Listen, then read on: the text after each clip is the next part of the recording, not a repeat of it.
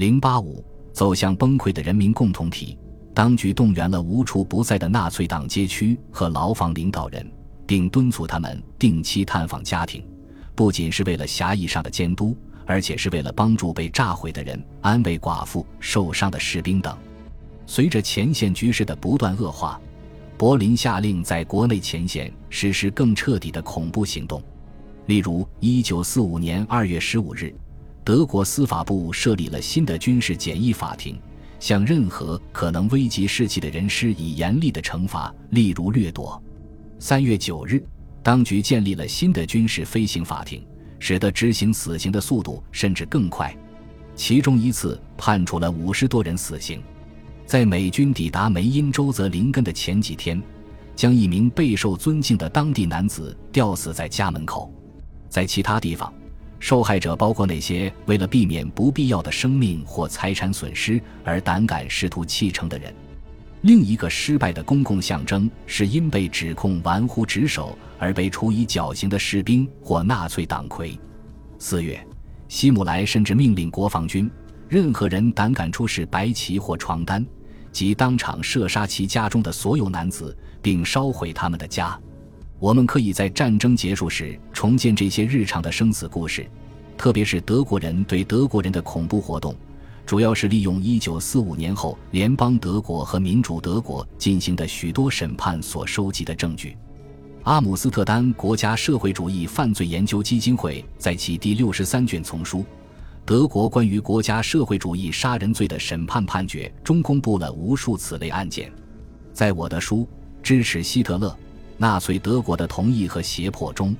我使用了其中一些材料来展示人们是如何经历越来越反复无常的恐怖的。如果说在和平的六年里，警察主要针对共产党的地下组织、社会局外人和犹太人，那么在最后的六个月里，没有人是完全安全的。无数的地方官员遭到了恶毒的打击，平民对战争失败的反应多种多样。例如，在德国西部。一九四五年三月下旬，西耶堡的妇女在市政厅前示威，要求军队放下武器。随后，在一些小镇如奥切森福特，以及第二个月在温德斯海姆和热罗泽芬，也发生了类似的事件。在特洛辛，当地纳粹党魁走得更远，拒绝建立人民共同体或执行希特勒的尼禄命令。该做法意味着他们将不得不放弃自己的前程。相反，一方面，他们和其他人一起与德国和法国军方谈判和平移交该镇。另一方面，在不远处的海德堡，妇女和女孩、男孩、老人及医院的病人甚至拿起武器对抗西方侵略者。在民主德国，斗争更加令人绝望和严酷。最迫切的动机是尽一切可能阻止红军及其强奸、抢劫、掠夺等行为。在这里，军人。党卫军、纳粹党、人民冲锋队或地方行政人员自己组成法官、陪审团和执行官，他们不仅随意枪杀或绞死明显的敌人，如逃犯，也用同样的手段对付自己的人民，而且只因最轻微的理由。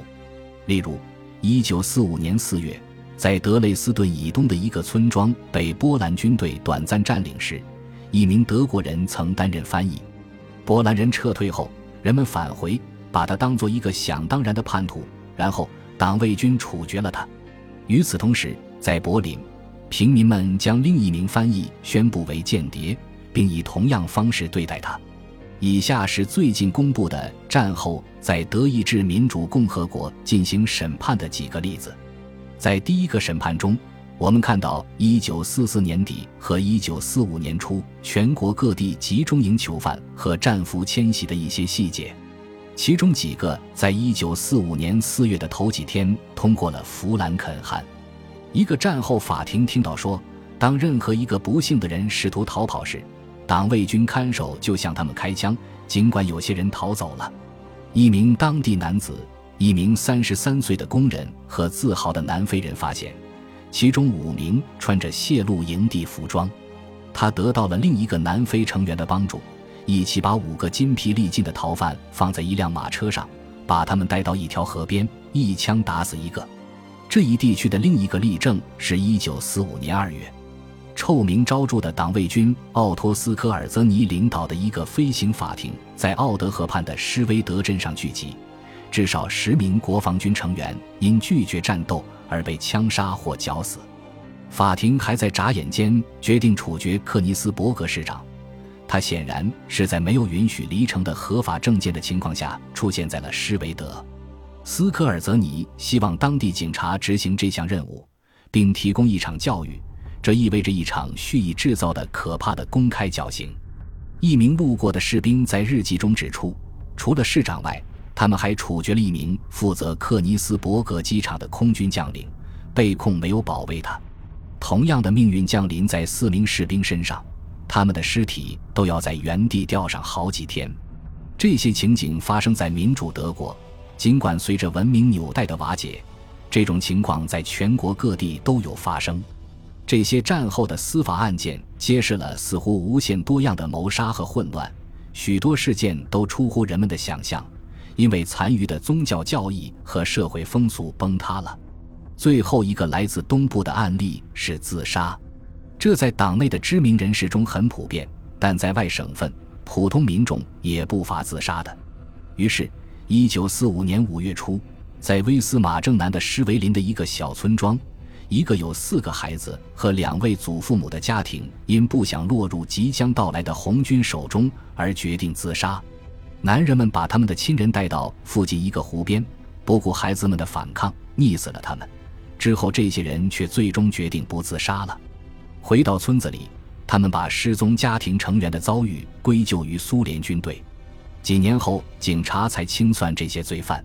平民自杀率几乎不可能计算。尽管最触目惊心的集体自杀场景发生在东部，特别是在德明（今天的梅克伦堡沃波莫恩）的一个小镇，那里有多达九百人甚至更多的人，特别是妇女。在一九四五年四月三十日一路劫掠的红军到来之前或之后不久自杀。事实上，苏德前线的其他几十个地方也记录了类似的大规模自杀事件，每起自杀都夺去数百人的生命，如同是在一种大规模的流行病中，处于一种情感的狂热中，成千上万的普通人自杀。有些人只是绝望或猜测斯大林的军队很快就会控制他们的城市或城镇，特别是妇女不能再面对强奸的灾难。而像马格达·戈培尔这样与丈夫住在柏林地堡里的人说，她不想生活在一个没有希特勒和国家社会主义的世界。一九四九年的一本关于数字柏林的手册将首都柏林在战争后期的自杀人数定为七千零五十七人。一些历史学家认为这个数字太小了。苏联人一到，所有的平民都得自食其力，因为红军士兵出于报复和其他各种动机，对妇女犯下了难以言喻的暴行。想要了解更多的人，应该从那时最令人悲惨的一份文件开始，由柏林一位匿名人士写的《柏林的一个女人》。恭喜你又听完三集，欢迎点赞留言。关注主播，主页有更多精彩内容。